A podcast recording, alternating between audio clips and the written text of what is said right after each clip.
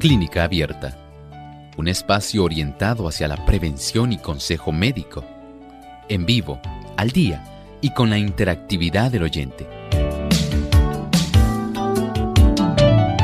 Clínica Abierta, poniendo al doctor a su alcance para un diálogo claro y honesto, porque nos importa su bienestar y salud.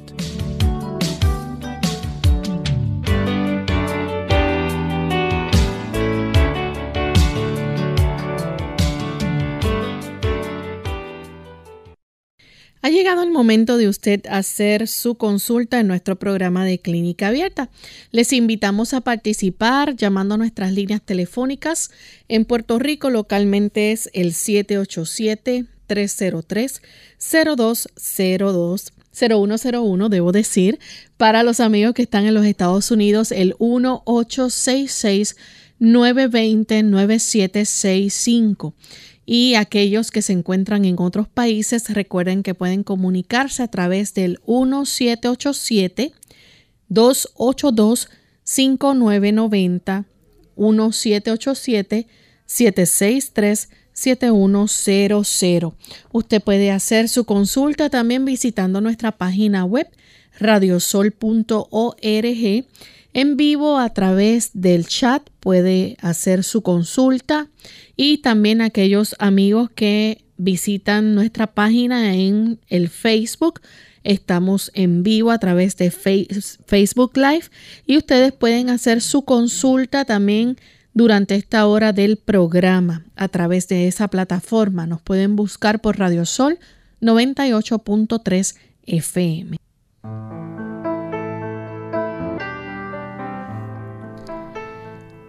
Saludos cordiales a los amigos de Clínica Abierta. Nos sentimos muy contentos nuevamente de poder compartir en esta ocasión con ustedes en este espacio de salud donde hoy puedes hacer tu consulta. Te invitamos a participar. Desde ya pueden ir comunicándose a nuestro cuadro telefónico. Está totalmente disponible para recibirlos en esta hora. Y como todos los días nos acompaña el doctor Elmo Rodríguez. ¿Cómo está, doctor?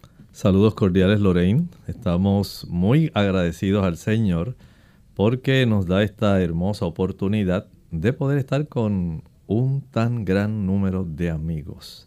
¿Cómo se encuentra Lorraine? Bien. Qué bueno. Agradecemos también a nuestro equipo de trabajo y gracias también a aquellos que en esta ocasión están contactándonos por primera vez. Bienvenidos a nuestro programa. Así mismo es. Y también queremos dar una cordial bienvenida a los amigos que nos escuchan en Massachusetts a través de Radio Oasis de Esperanza.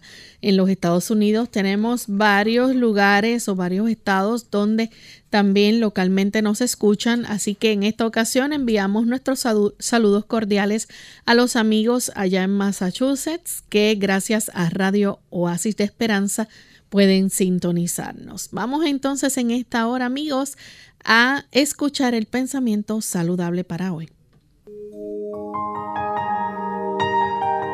Además de cuidar tu salud física, cuidamos tu salud mental. Este es el pensamiento saludable en clínica abierta.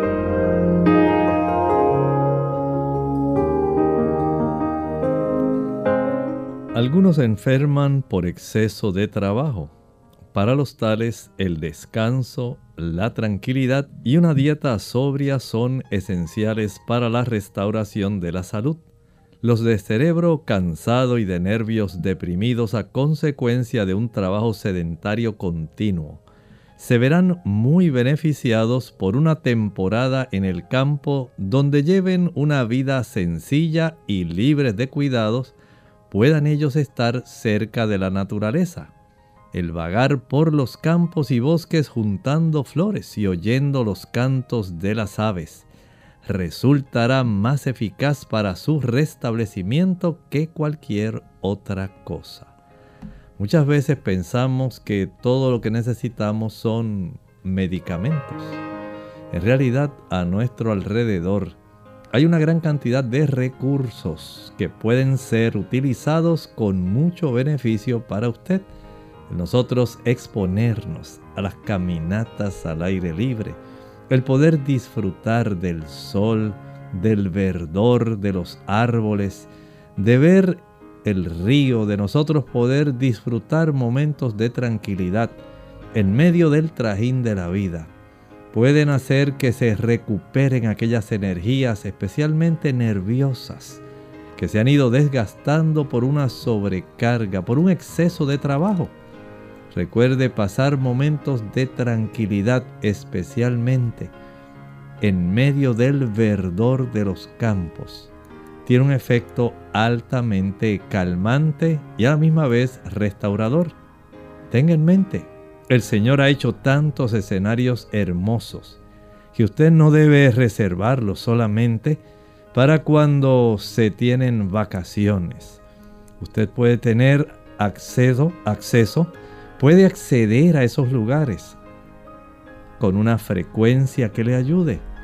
Tal vez hasta pueda ir semanalmente a algún campo cerca de usted y de esta manera usted pueda reparar, restaurar, pueda nuevamente recargar su cuerpo gracias a la exposición de tanta hermosura que hay a nuestro alrededor que ayuda a descongestionar nuestro sistema nervioso. Agradecemos al doctor por ese pensamiento y estamos listos para comenzar con sus llamadas amigos y sus consultas. Así que vamos con la primera llamada, la hace Kenia. Ella se comunica desde los Estados Unidos. Escuchamos la pregunta, Kenia. Sí, bueno, el problema mío es grave porque yo tengo cirrosis hepática por hepatitis B. Según los médicos no hay, no hay curación para eso. Gracias, Kenia. Mire, esta situación es una situación que depende de la etapa en la que se encuentre. A veces no todo el hígado se encuentra cirrótico. Hay regiones y no se ha desarrollado un proceso que sea de tanta cicatrización dentro del hígado. Por lo tanto, lo que esté todavía útil aquellas porciones del hígado que estén funcionantes, que no se encuentren en procesos de cirrosis, van a ejercer una función que usted puede prolongar, que usted puede evitar que se dañe más. Afortunadamente hay cosas que usted puede hacer todavía. El tener una alimentación que pueda ser adecuada, que le brinde una mayor cantidad de antioxidantes, ¿Y cuáles son los elementos que mayor antioxidantes le proveen a su hígado? Frutas y ensaladas. Entiendo que las personas que tienen este problema de cirrosis muchas veces no tienen suficiente apetito a consecuencia del el daño que se ha producido en áreas del hígado.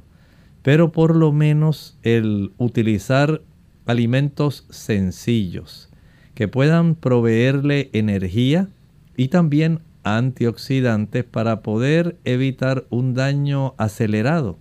Usted lo puede hacer. Igualmente salir a dar alguna caminata según usted tolere. Esto también le ayudará para que sienta más apetito y a la misma vez pueda evitar el deterioro de esas áreas del hígado que todavía están funcionando. Hay plantas que las personas utilizan, como por ejemplo el diente de león, el amargón. Hay plantas como el cardo lechero, el cardo mariano, que pueden ser útiles para conservar esas regiones del hígado que todavía están funcionando, que están sanas. Vamos a movernos en esa dirección y procuremos, por la gracia de Dios, hacer lo mejor que podamos. El Señor bendice los esfuerzos que nosotros podamos hacer de tal manera que Él siempre es el que tiene la última palabra. Tenemos entonces otra consulta. En esta ocasión la hace Evelyn de Trujillo Alto. Adelante, Evelyn. Evelyn, ¿podría bajar el volumen de su radio, por favor? Sí, cómo no. Gracias. Doctor, el cundiamor, la fruta del cundiamor, ¿es la que baja eh, los niveles de colesterol, como dicen por ahí? Gracias. Bueno, tiene sí cierto efecto en el colesterol. Pero en realidad a quien más beneficia es al paciente diabético. Pero sí, tiene también efecto ayudando a reducir la cifra del colesterol total. Ese amargor que tienen las hojas del cundiamor para nuestros amigos de otros lugares es el sinónimo del sorosí.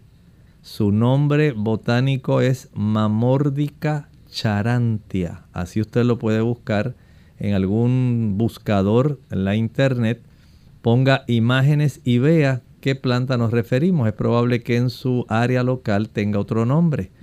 Pero la mamórdica charantia, sorosí, en inglés bitter melon, resulta ser muy adecuado especialmente para la diabetes, pero también se puede usar para reducir la cifra del colesterol sanguíneo.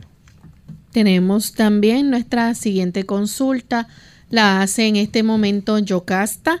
Ella se comunica, bueno, se nos cayó la llamada de Yocasta. Continuamos entonces con Aida de Moca, Puerto Rico. Adelante, Aida. Sí, buenos días. Buen día. Le pregunto, una persona que tiene una fisura en el colon, ¿puede ser operada? Gracias. Muchas gracias. Bueno, es una fisura en el colon es más difícil que una fisura en el área perianal. En la zona perianal es más fácil trabajar con las fisuras que en el área del colon. Pero si la persona no sabemos por qué razón se le desarrolló fisura en el área del colon, a veces son situaciones que son un poco difíciles eh, el que esto se pueda desarrollar y por eso por la ubicación también se hace un poco difícil tratar de facilitar una cicatrización en esa área. En la zona, perianal resulta más eh, fácil poder ayudarle. Pero la persona podría utilizar, por ejemplo, el té de llantén, el té de sello dorado, golden seal, podría ayudarle pero primero tiene que indagar por qué tiene una fisura en el colon. Es una cosa sumamente rara. Habría que saber la causa por la cual se desarrolló y tal vez pudiera ser útil algún procedimiento especial que un gastroenterólogo le podría orientar. Vamos en este momento a hacer nuestra primera pausa, amigos, y cuando regresemos continuaremos entonces contestando más de sus preguntas. Ya volvemos. Andropausia. Hola, les habla Gaby Zabalúa Godard con la edición de hoy de Segunda Juventud en la Radio, auspiciada por AARP. Entre los 40 y 50 años, el hombre sufre una serie de cambios físicos y emocionales similares a la menopausia de la mujer la andropausia, a diferencia de la menopausia, es un proceso de transición con síntomas mucho más graduales, que pueden variar desde una simple fatiga hasta la pérdida total de energía. En ambos casos, los síntomas se caracterizan por una caída en los niveles hormonales, el estrógeno en la mujer y la testosterona en el hombre. La testosterona es una hormona que tiene un efecto único en todo el cuerpo del varón, por lo que estudios demuestran que esta caída representa un riesgo para otros problemas de salud, como cardiopatías o fragilidad en los huesos. A pesar de que la andropausia se describe en la literatura médica desde la década de los 40 hasta la fecha, debido a razones culturales y falta de información, a los hombres les cuesta admitir que existe un proceso de cambio de la juventud y la etapa madura. La andropausia va mucho más allá de simples cambios en el la mayoría de las veces suele acompañarse por cambios de actitud y estados de ánimo, disminución de impulso sexual y de agilidad física. Aunque existen signos inconfundibles comunes en la mayoría de los hombres, no todos experimentan los mismos cambios, ni en la misma medida. El patrocinio de AARP hace posible nuestro programa. Para más información, visite aarpsegundajuventud.org.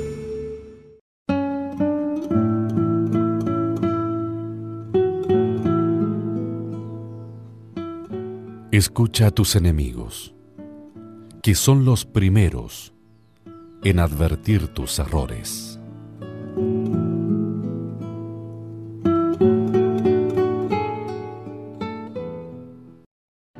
La televisión utilizada con criterio puede ser un medio muy eficaz para la educación de nuestros hijos. Como padres tenemos la obligación de utilizarla como un medio más de los muchos que existen para enseñar valores. Tenemos que enseñar a los hijos que no hay que ver televisión, sino hay que ver programas de televisión. Así desarrollan la capacidad de selección y discriminación. Para crear un criterio de selección al momento de ver televisión, debemos evitar tenerla prendida cuando no hay nadie viendo un programa determinado. Por esta razón, es conveniente tener un horario preestablecido para ver programas de televisión como todas las cosas, la televisión tiene su lugar en la vida familiar, junto a otras actividades. Los comerciales pueden ser tan peligrosos como los malos programas de televisión. Los padres debemos estar muy atentos para que la televisión no convierta a nuestros hijos en personas superficiales o consumidoras de todo lo que se anuncia. Finalmente, su ejemplo resulta una terapia eficaz. Si los padres ven mucha televisión o televisión de mala calidad, ¿Con qué criterio van a evitar que sus hijos vean aquellos programas negativos para ellos? Unidos con un propósito, tu bienestar y salud.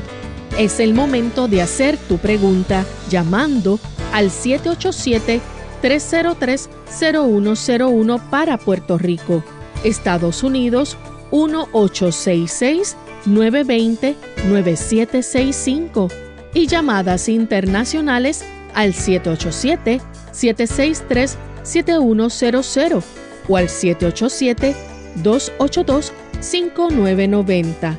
Clínica Abierta, trabajando para ti.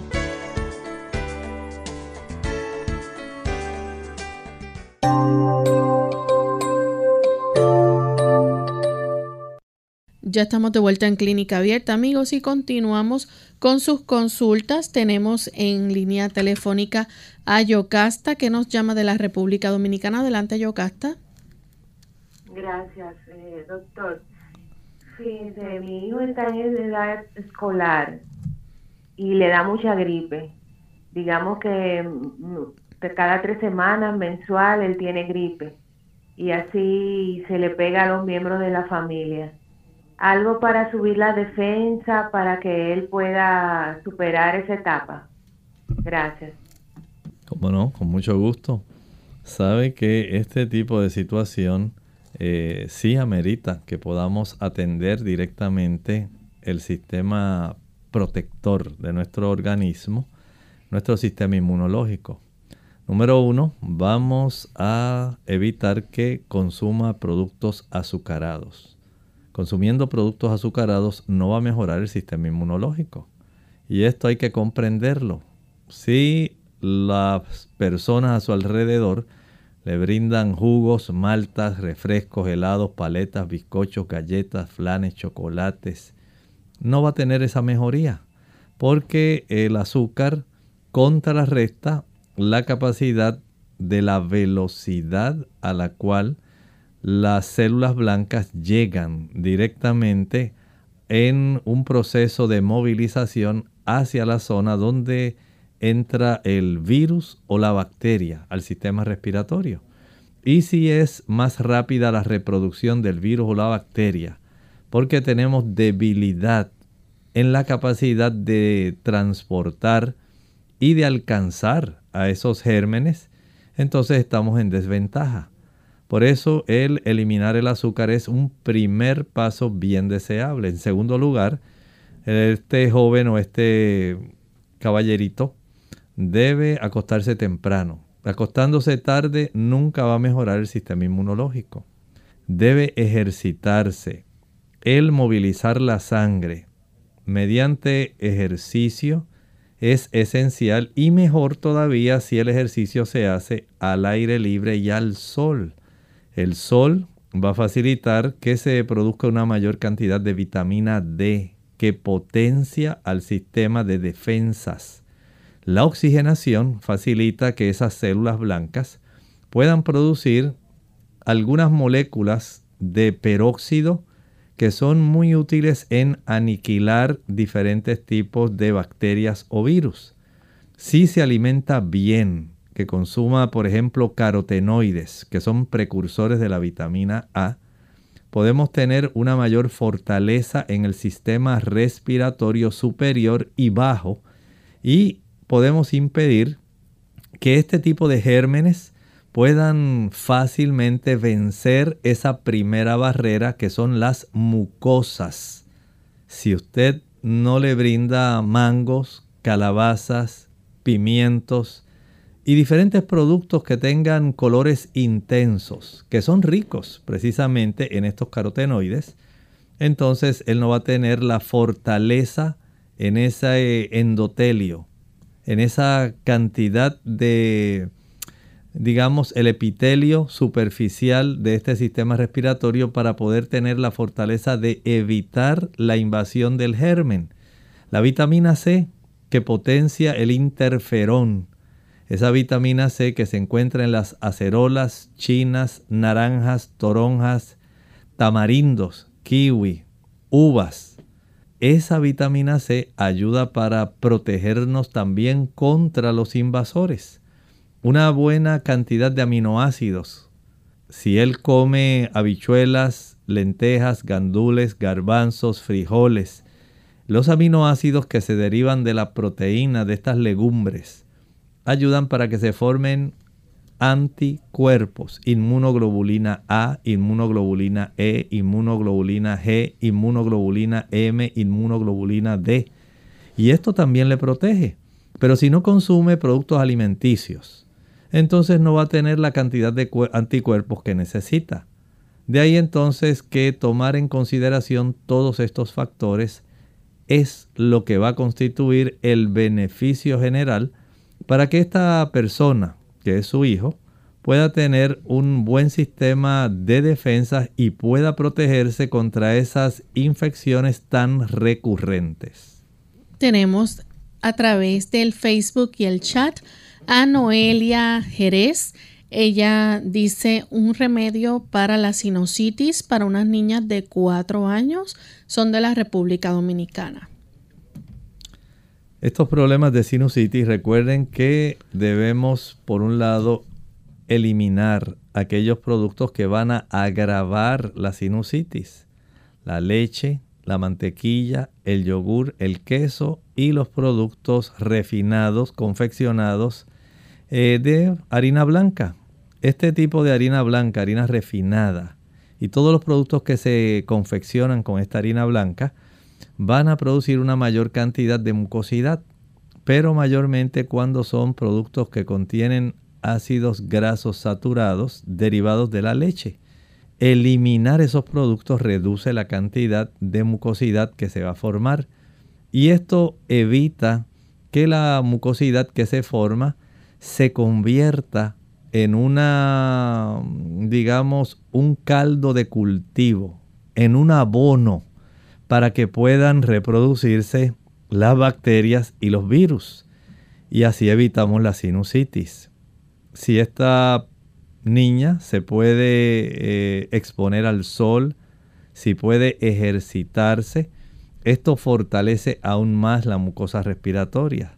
Si puede preparar jugo de zanahorias que contenga también un rábano, dos o tres zanahorias, le añadimos un rábano y algunas ramitas de berro. Eso fortalece el sistema respiratorio y le brinda a ella una mejor forma de evitar los problemas de sinusitis. El comer cebolla, la quercetina, que se encuentra en la cebolla ayuda a combatir la sinusitis. El practicar inhalaciones de vapores de eucalipto. Esto también ayuda a evitar la sinusitis. Hay ese conjunto de factores que si comienza usted a acoplarlos y los adopta como parte del estilo de vida de ella, de la niña, ella mejorará. Tenemos otra consulta. En esta ocasión la hace eh, Joshua de Carolina. Dice si puede explicar un poco del virus sincitial respiratorio y su tratamiento, por favor. Como no, con mucho gusto. Saben ustedes que este tipo de virus sincitial respiratorio eh, tiene especialmente a las personas, digamos, jóvenes a los niños son los que más ataca, los de edad preescolar generalmente, pero no está exclusivamente eh, limitado a ellos. Y facilita el que una persona que tiene este virus pueda contagiarlo a otra, así como ocurren, digamos, las infecciones por algún tipo de virus de influenza, así como ocurría también y ocurre todavía con el COVID.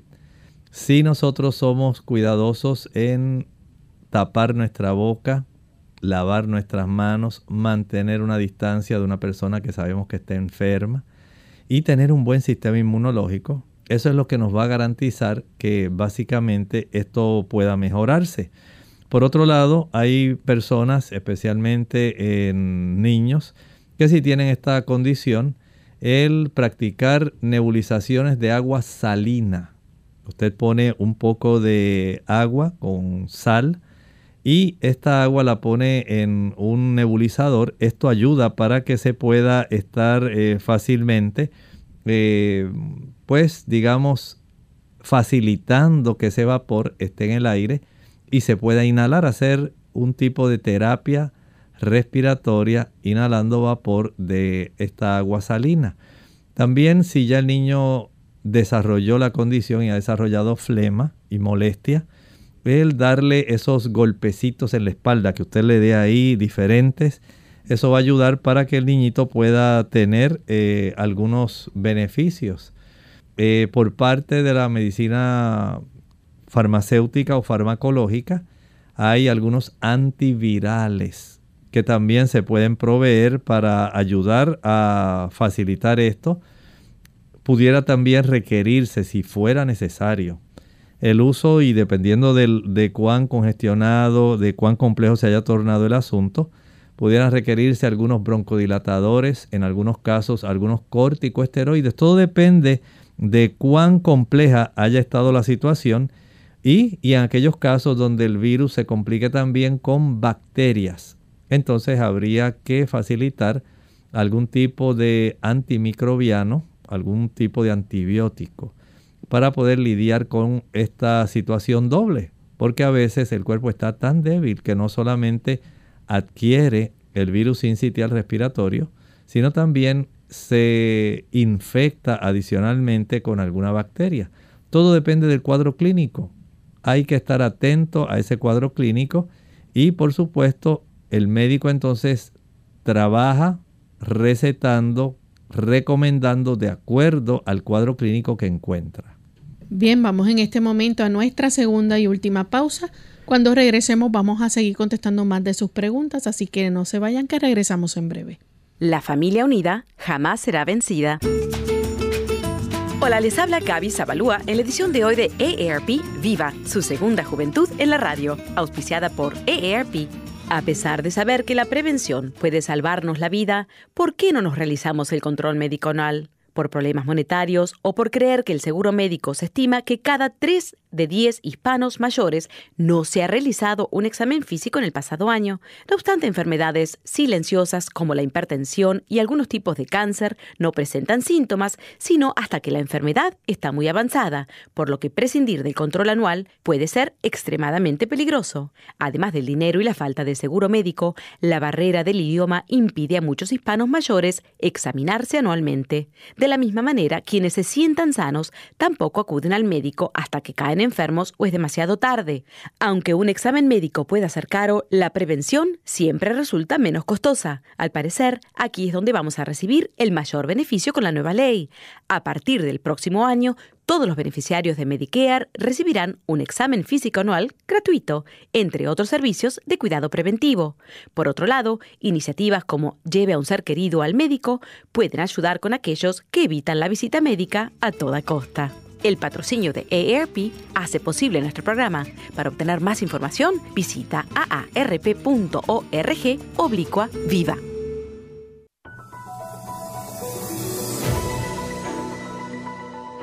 El ser humano puede vivir cinco o seis semanas sin alimentos, unos pocos días sin tomar agua, pero solo unos pocos minutos sin aire. El aire fresco tiene una influencia vigorizante, tanto en el cuerpo como en la mente el cuerpo obtiene mayor beneficio del ejercicio al aire libre que del ejercicio dentro de la casa. El aire puro y fresco beneficia al cuerpo y a la mente de las siguientes maneras. Hace que la sangre circule en forma saludable, refresca el cuerpo, le ayuda a mantenerse fuerte y saludable, calma los nervios, da a la mente tranquilidad y serenidad, estimula el apetito y ayuda a que los alimentos sean digeridos cabalmente, e induce a un sueño dulce y profundo. Osteoporosis. Hola, les habla Gaby Zabalúa Godard con la edición de hoy de Segunda Juventud en la Radio, auspiciada por AARP. La osteoporosis es un problema serio. Según estadísticas, una de cada dos mujeres y uno de cada cinco hombres mayores de 65 años sufrirá una fractura debido a esta enfermedad. Hasta el momento no se conocen los factores exactos que ocasionan esta pérdida de densidad ósea, pero sí se sabe cómo puede prevenirse e intentar demorar su progreso. Debes incluir cantidades adecuadas de calcio en tu dieta. Como guía general, se recomiendan aproximadamente 1000 miligramos diarios. Por supuesto, tu médico tomará en cuenta factores como la edad y el sexo para evaluar tus necesidades. No obstante, consumir fuentes de calcio como yogur, queso y leche no sirven de nada si tu dieta no contiene vitamina D, que está aportada por productos lácteos, entre otros, pescados y demás. Además, es importante exponerse al sol unos 15 minutos diarios. Esto es básico para ayudar al cuerpo a absorber mejor el calcio. La prevención de la osteoporosis también está dada por el ejercicio regular. Ejercicios como caminar y levantar pesas son los mejores. Consulta a tu médico antes de empezar cualquier tipo de ejercicios. El patrocinio de AARP hace posible nuestro programa. Para más información, visite www.aarpsegundajuventud.org www.aarpsegundajuventud.org.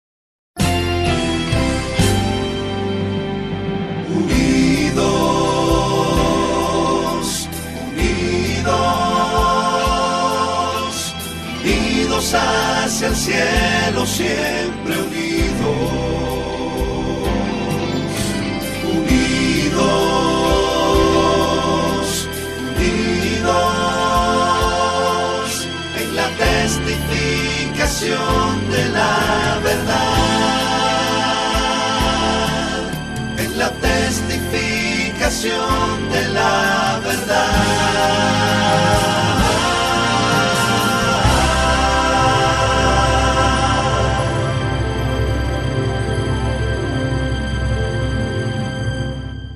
Clínica Abierta. Ya estamos de regreso en Clínica Abierta, amigos. Continuamos compartiendo con ustedes y tenemos en línea telefónica a Jenny. Ella nos llama desde Carolina con una pregunta. Adelante, Jenny. Muy buenos días, muchas bendiciones para todos y los quiero mucho. Mm, Gracias. Este, con relación a mi hermana Patia, ella tiene 90 añitos y no tiene dientes, pero pues yo siempre trato de moler cosas, eh, picar pequeñita, pero que se me ahoga mucho. Pero la pregunta en realidad es que cuando ella se ahoga, este, bota mucha flema, bota mucha flema, bota mucha flema, bota mucha flema, bendito apagarle el teléfono este. Este, eh, exactamente, ¿a qué se debe que ella toma, eh, bota mucha flema solamente cuando se ahoga? Mientras tanto no tiene el pecho con, cuestionado, no se le nota nada anormal, pero solamente se ahoga y eso es que bota montón, montón de flema. ¿A qué se debe esto? Si es que es algo que yo pudiera ayudar, ¿verdad? Muchas gracias y que tengan linda día. Muchas gracias. Mire, en estos pacientes podemos eh, identificar algunos factores. Algunos de ellos pueden ser un exceso de salivación. Hay personas que le ocurre esto.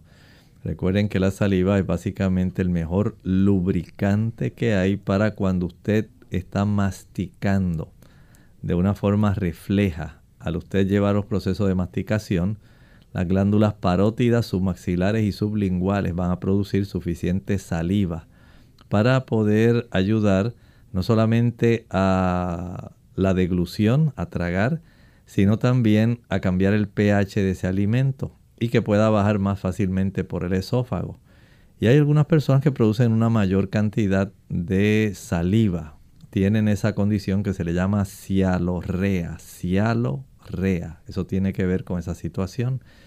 Pudiera ser que también ella esté facilitando el que descienda una cantidad de mucosidad de las vías respiratorias altas. de los senos paranasales, de la zona respiratoria alta.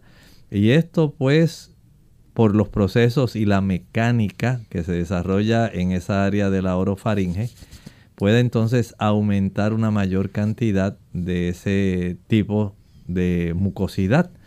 Pero también hay que estar atentos. Puede ser que ella también tenga cierta cantidad de reflujo y cuando ella se ahoga no sea necesariamente porque tiene una gran cantidad de flema, sino porque se le está irritando el área del esófago y la orofaringe particularmente por el retorno ácido del estómago hacia esa área de la orofaringe. Y esa irritación, porque es un pH muy ácido, puede facilitar el que ella comience a toser y a toser y aunque expulse cierta cantidad de flema, no necesariamente tiene que ser por la flema que se baja del sistema respiratorio alto o por la cantidad de saliva que produce.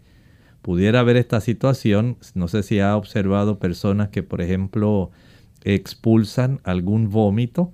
Si usted observa bien, siempre hay una gran cantidad de flema esa flema que ya ha ido vaciándose al sistema digestivo proveniente de las vías respiratorias altas, porque tenemos muchas glándulas de producción de mucosidad y a veces al vomitar también entonces se expulsa de una vez esa cantidad de flema. Puede ser que esto sea parte de su problema, pero pudiera tener eso, como le digo, alguna situación donde tenga reflujo gastroesofágico. Bien, nuestra próxima consulta la recibimos de Yomara. Nos llama desde Canovanas, Puerto Rico. Adelante, Yomara. Sí, buenos días y gracias. Yomara, ¿podría bajar el volumen de su radio, por favor? Sí, claro. Gracias. Sí, es para, para una consulta para mi esposo. Mi esposo presentó unos problemas en el estómago, o sea, él decía siempre que tenía eh, como algo en la barriga, en el estómago y eso. Se hizo un CT y en el CT le, dijeron que tiene un coágulo en la arteria que le, que le manda la sangre a los intestinos y que el coágulo eh, abarca el 90% de la arteria. Entonces, eh, hemos ido al médico, el médico le dijo que no se podía hacer ninguna ningún proceso quirúrgico porque eh, porque puede de que su sangre siga produciendo esos coágulos. Entonces, en esta semana, él fue al baño cuando escupió, llenó el toilet de sangre. Vuelve otra vez y hace lo mismo. Y repitió tres veces. Y de ahí se ha sentido el estómago como, como él dice, como malo, que no casi ni quiere comer y eso. Yo quiero que usted me haga el favor y me dé una sugerencia, ¿qué se puede hacer ahí? Muchas gracias. Mire, eh, el coágulo probablemente, eh, si está en la arteria mesentérica, pues tal como dice el doctor, está ubicada ahí según apareció en esa tomografía computarizada. Pero otra cosa es que él tenga ya expulsión de sangre fresca. Y es muy probable que tenga varices esofágicas o que tenga alguna úlcera gástrica que esté activa y sangrante. Pero es más probable que tenga esas varices esofágicas. Estos son dos problemas diferentes, aunque pudieran estar relacionados. Recuerde que hay personas que pudieran facilitar el desencadenamiento de estas situaciones por el estilo de vida. Pero también se ha observado que posterior a la vacunación del COVID hay una mayor reactividad del endotelio de arterias en diferentes partes de nuestro cuerpo. No me atrevo a decir que necesariamente fue por esa causa, pero sí ha habido un incremento en procesos de inflamación y de coagulación intravascular que pueden estar facilitando, pudiera ser esto, ¿verdad? Una razón por la cual haya desencadenado ese problema. Pero les recomiendo que esta situación que está presentando ahora, donde está expulsando sangre fresca, sea llevado al médico.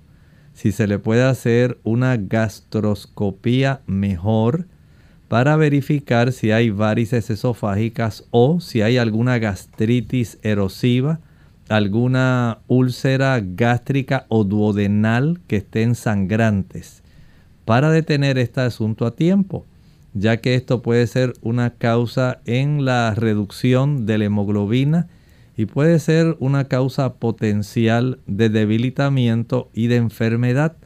Vaya cuanto antes, las cosas a tiempo tienen solución. Tenemos también en línea telefónica a Santiago que llama desde Aybonito. Adelante Santiago. Sí, muy buen día, muchas bendiciones. Este, me, me, pregunta es que el, doctor recomienda eh, mucho el, Richard Holmes para los problemas de venas, venas, varicosas. Este, mi pregunta es, ¿cuál es la función de eso? Ayuda a la circulación del pie, la pierna, pero no afecta a la otra parte del corazón, cerebro, no lo acelera, este, porque yo después palpitaciones este, y, la otra cosita es que ahorita anda con un ejercicio de como un medicamento algo que, que ayuda que ayuda a la depresión, a, descansar, a dormir bien, pero que cuando uno dice ya estaba pasando la anuncio. Muchas gracias, muchas bendiciones. Muchas gracias. Mire, este tipo de planta que mencionamos el Butcher's Broom. Esta planta eh, ayuda para que pueda haber una mejor circulación venosa, no arterial. Recuerde que tenemos circulación arterial y venosa, aunque también tenemos una circulación linfática. Pero ese producto, que en español se llama rusco, es básicamente para facilitar que haya un mejor retorno de la sangre venosa desde las extremidades hacia la región del tórax. No es para quitar varices, no tiene necesariamente una relación con algún tipo de beneficio a la circulación arterial.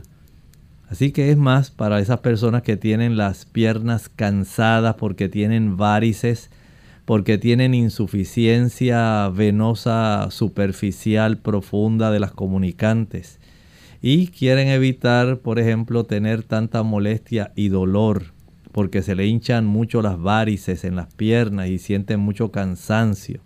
Para esas personas es eso, no para personas que tienen otras condiciones cardíacas o del sistema circulatorio arterial. Bien, tenemos entonces a Félix que llama desde Atorrey. Escuchamos su pregunta, Félix. Eh, mira, buenos, buenos días. Saludos. Esto, el problema mío es que tengo la uña, eh, la uña gorda de pie derecho, lo negra, negra, negra. Entonces se me engarrotan estoy, pongo el pie así, bajarlo, la silla y como que no quiere bajar, usarla. ¿No entiendes? Y eso me tiene preocupado. Porque una persona me dijo, mira, mi... se le pusieron uñas así, le cortaron dos dedos y la, oh, esa se fue. Y, y a mi, al, al negro zona, le cortaron dos dedos las dos. Le cortaron las dos. A ver qué me puede, eh, porque de verdad que... Y la mano unas veces se me engarrota, algunas veces, no siempre, como calambre o algo.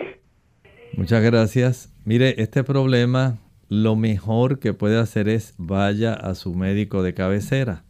El médico de cabecera va a observar se va a dar cuenta si es que es un trastorno exclusivamente de la uña o si es que ya usted está desarrollando algún trastorno vascular, si hay problemas de circulación arterial. Una cosa es que usted genere gangrena, eso es una cosa. Y otra cosa es que por alguna deficiencia circulatoria no llegue suficiente sangre a la zona de crecimiento de la uña y se pueda desarrollar un cambio de coloración. Y otra cosa también es que por eh, compresión, por lo ajustado tal vez del zapato, por tanto golpe en un espacio pequeño, pueda esa uña ir cambiando en lugar de estar color rosada, pues vaya desarrollando ese tipo de coloración. Y para eso se hace necesario el que usted vaya al médico, que el médico lo pueda observar, pueda palpar los pulsos en el dorso del pie.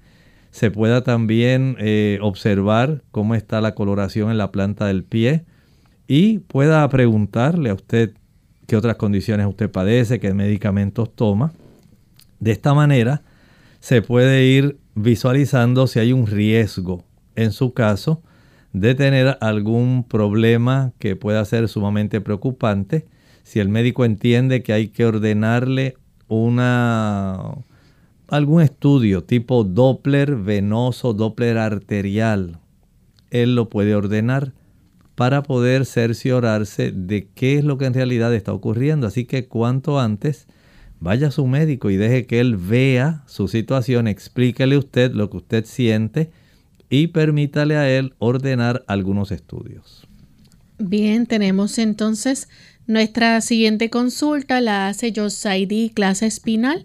Dice, doctor, mi pareja tiene 22 años, le diagnosticaron cervicalgia, le recetaron artricón, relax cada 8 horas, Dexona cada 12 horas y terapias que más entonces podría hacer para ayudarlo a mejorar.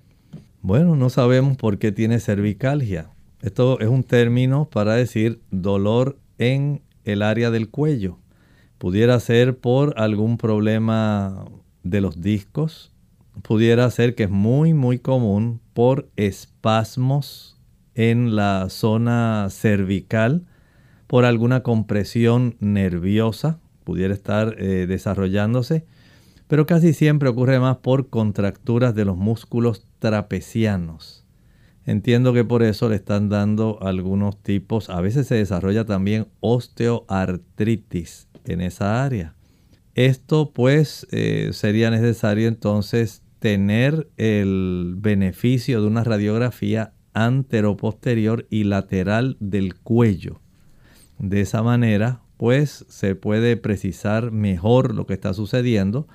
Por ahora continúe el tratamiento que le han prescrito y someterse a esas fisioterapias que le han recomendado. Pero si es porque él pasa mucho tiempo frente a su monitor de la computadora por su trabajo, si es porque tiene mala postura y, o tiene muchas tensiones eh, y mucha ansiedad, mucho estrés, todo eso pudiera estar incidiendo en este problema. Habría que modificar el estilo de vida para poder tener una mejoría, si es por contracturas, en ayudarse para evitar este problema.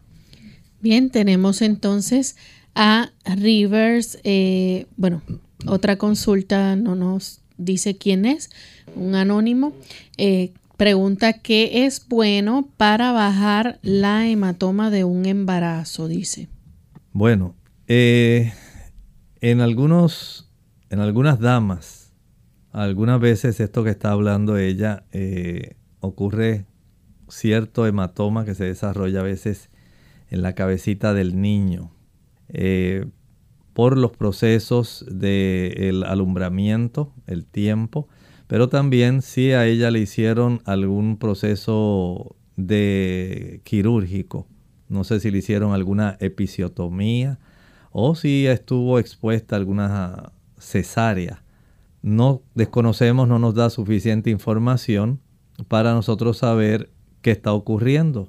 Así que desde ese punto de vista, si es que está embarazada y desarrolló espontáneamente algún tipo de situación eh, con su coagulación, pues lo tendría que ver el ginecólogo. Así que desde ese ángulo, vaya al ginecólogo, notifíquele lo que está sucediendo y permita que él pueda decidir. La siguiente consulta la hace Rivers Rigo. Dice, doctor, soy un paciente monorreno por hidronefrosis severa congénita por cirugía. Tengo 35 años. Hace 20 días aproximadamente me inició un ardor al orinar. Me hice varios exámenes y me lo trataron como infección de vías urinarias. Estuve con antibióticos, ceftriaxona y M por 5 días y levofloxacino por el, pero el ardor no mejora. Me hice un urocultivo y únicamente dice microorganismo aislado sin crecimiento bacteriano. Bien, solamente sería útil saber cuánta fue la cantidad de colonias que se reportan si tiene más de 100.000 colonias. Ya sabe que tiene infección urinaria, pero ahí básicamente lo que usted dice únicamente dice microorganismo aislado sin crecimiento bacteriano. Aparentemente no nos está reportando ningún tipo de bacteria en sí. Así que vamos a utilizar algo sencillito que puede ayudar también en ese aspecto, que sería el uso de el jugo de arándanos con un poquito de limón y eso le ayudaría. Si a pesar de eso no mejora, entonces al médico. Bien, vamos entonces ya a finalizar eh, con esta última consulta de Roxana Roque Garay. Eh, tiene un sobrino de 5 años, dice no sé por qué eh, le, la, nariz le está sangrando. Ya lo llevaron a su pediatra, no le encuentran nada. ¿Qué podría hacer? ¿Cómo se le puede ayudar? Bueno, lo ideal, hágale pruebas de coagulación, eso es muy importante. Verifique si el niño se escarba mucho la nariz, ahí tiene otra causa que es traumática. O verifique si el niño no ingiere suficiente cantidad de vitamina C para facilitar una buena capacidad circulatoria en los plexos nasales. Bien amigos, ahora sí hemos llegado al final de nuestro programa. Agradecemos a todos los que estuvieron en sintonía y queremos invitarles a que mañana nuevamente a la misma hora nos acompañen. Vamos a dejarles entonces con este pensamiento bíblico. El pensamiento bíblico se encuentra en el libro Apocalipsis capítulo 13 y dice el versículo 9, si alguno tiene oído, oiga. Esto pareciera una declaración que no tuviera sentido, pero tiene mucho sentido. El Señor ha estado explicando en los versículos, ocho versículos anteriores, cuál será el resultado del desarrollo de la unión de un poder religioso asesorado y potenciado por un poder civil político, es decir, la imposición de dogmas, y de leyes religiosas avalados por un Estado. ¿Y cómo esto va a afectar a los hijos de Dios? Lo veremos en el desarrollo del resto del capítulo. Pero si usted está comprendiendo lo que le está presentando la escritura, haga caso, atienda y entienda. Eso nos quiere decir ese versículo. Si alguno tiene oído, oiga. Bien, nosotros nos despedimos y será entonces hasta el siguiente programa de Clínica Abierta. Con cariño compartieron el doctor Elmo Rodríguez Sosa y Lorraine Vázquez. Hasta la próxima.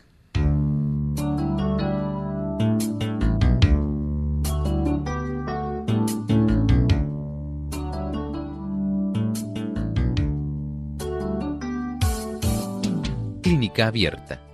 No es nuestra intención sustituir el diagnóstico médico antes de poner en práctica cualquier consejo brindado en este programa, usted debe consultar con su médico.